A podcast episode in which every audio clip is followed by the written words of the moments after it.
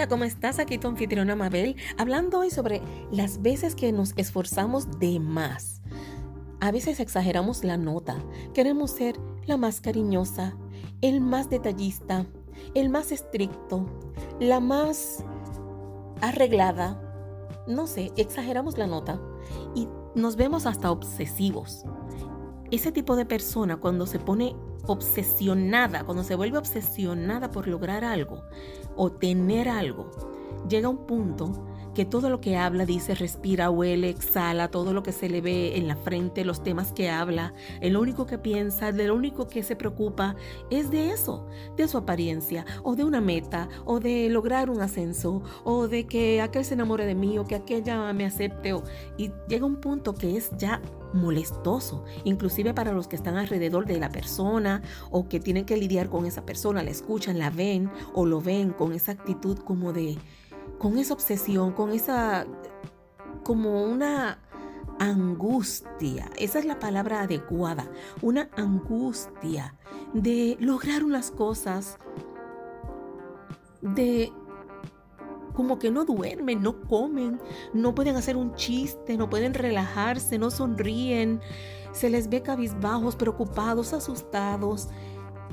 meditando todo el tiempo, como que tienen eso entre ceja y ceja y son personas que se les quedan mirando, porque llama la atención ver cuánto se aíslan a veces, porque están tan y tan pendientes a que quieren lograr eso, que quieren tener esto, que algo que yo he aprendido aquí en mi rotación de medicina en esta semana es que precisamente el obsesionarse también está mal. Está bien querer hacer las cosas bien hechas, pero hay que sacar tiempo para relajarse, para un chistecito, para levantarse un momento, ir a tomarse un vaso de agua, comerse un dulcecito, irse a comer, a desayunar, a almorzar con tranquilidad, sin interrupciones.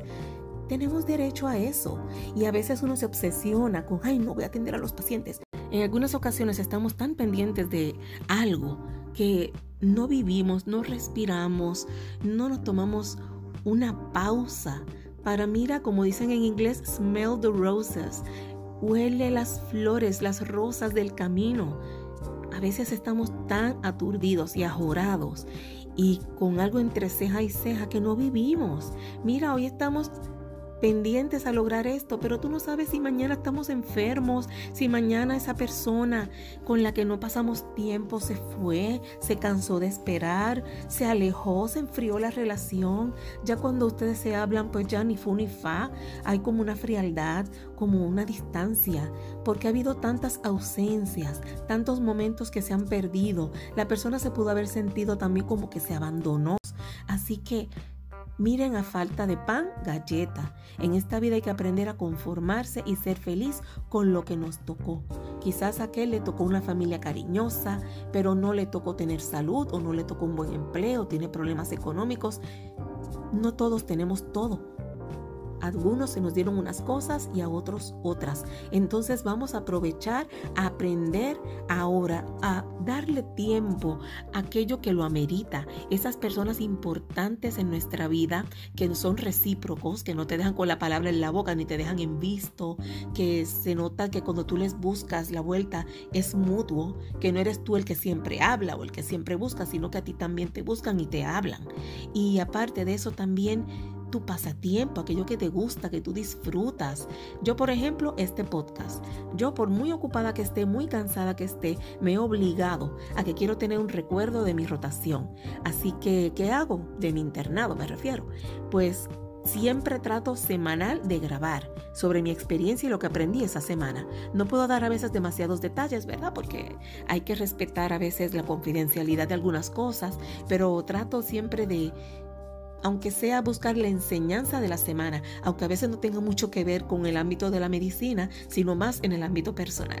Pero sí me gusta saber que cada día voy aprendiendo más a disfrutar la vida, porque la vida es tan corta. Si algo nos dejó el COVID-19 fue saber que la vida puede ser tan efímera. Estamos hoy, mañana no sabemos. Esa persona que conocíamos ya no está, se fue y no la volveremos a ver. Entonces es ahora, ahora que hay que decir, hola, ¿cómo estás? Qué bueno verte. ¿Todo bien? ¿Y cómo está tu hijo? ¿Y cómo te va en el trabajo? ¿Dónde estás viviendo? ¿Dónde vives? Buscarle conversación y también tener pasatiempos, como por ejemplo ahora que yo estoy aquí con las redes, estoy haciendo este podcast, también tengo cuenta en TikTok, por si quieren buscarme, Mabel Linet Morales. Eh, tengo cuenta en la de YouTube, la tengo así medio abandonada porque no la trabajo mucho. Eh, tengo Facebook. Trato de compartir así en las redes un poco, pero realmente hay que disfrutar la vida con aquellos y aquello que amamos y que nos hace sentir vivos, felices y nos saca una sonrisa. No te aísles, no te obsesiones con los resultados de aquello que tanto anhelas.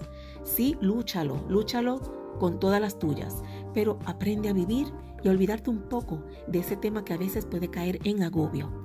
Acuérdate que la vida no es solo tu trabajo. La vida también es disfrutar la familia, tu tiempo libre, tus pasatiempos, para que te sientas vivo y feliz cada día con deseos de abrir los ojos y de seguir luchando. No que digas, ay Dios mío, a ver qué trae el día hoy. Esas personas dan pena. Las que viven así, no seas una de ellas. Mantén tu vida equilibrada con aquello que amas, que te gusta, que te da felicidad, para que cada día cuando abras los ojos, a ver qué trae el día de hoy, con entusiasmo y emoción. Cuídate mucho y hasta la próxima. Chao.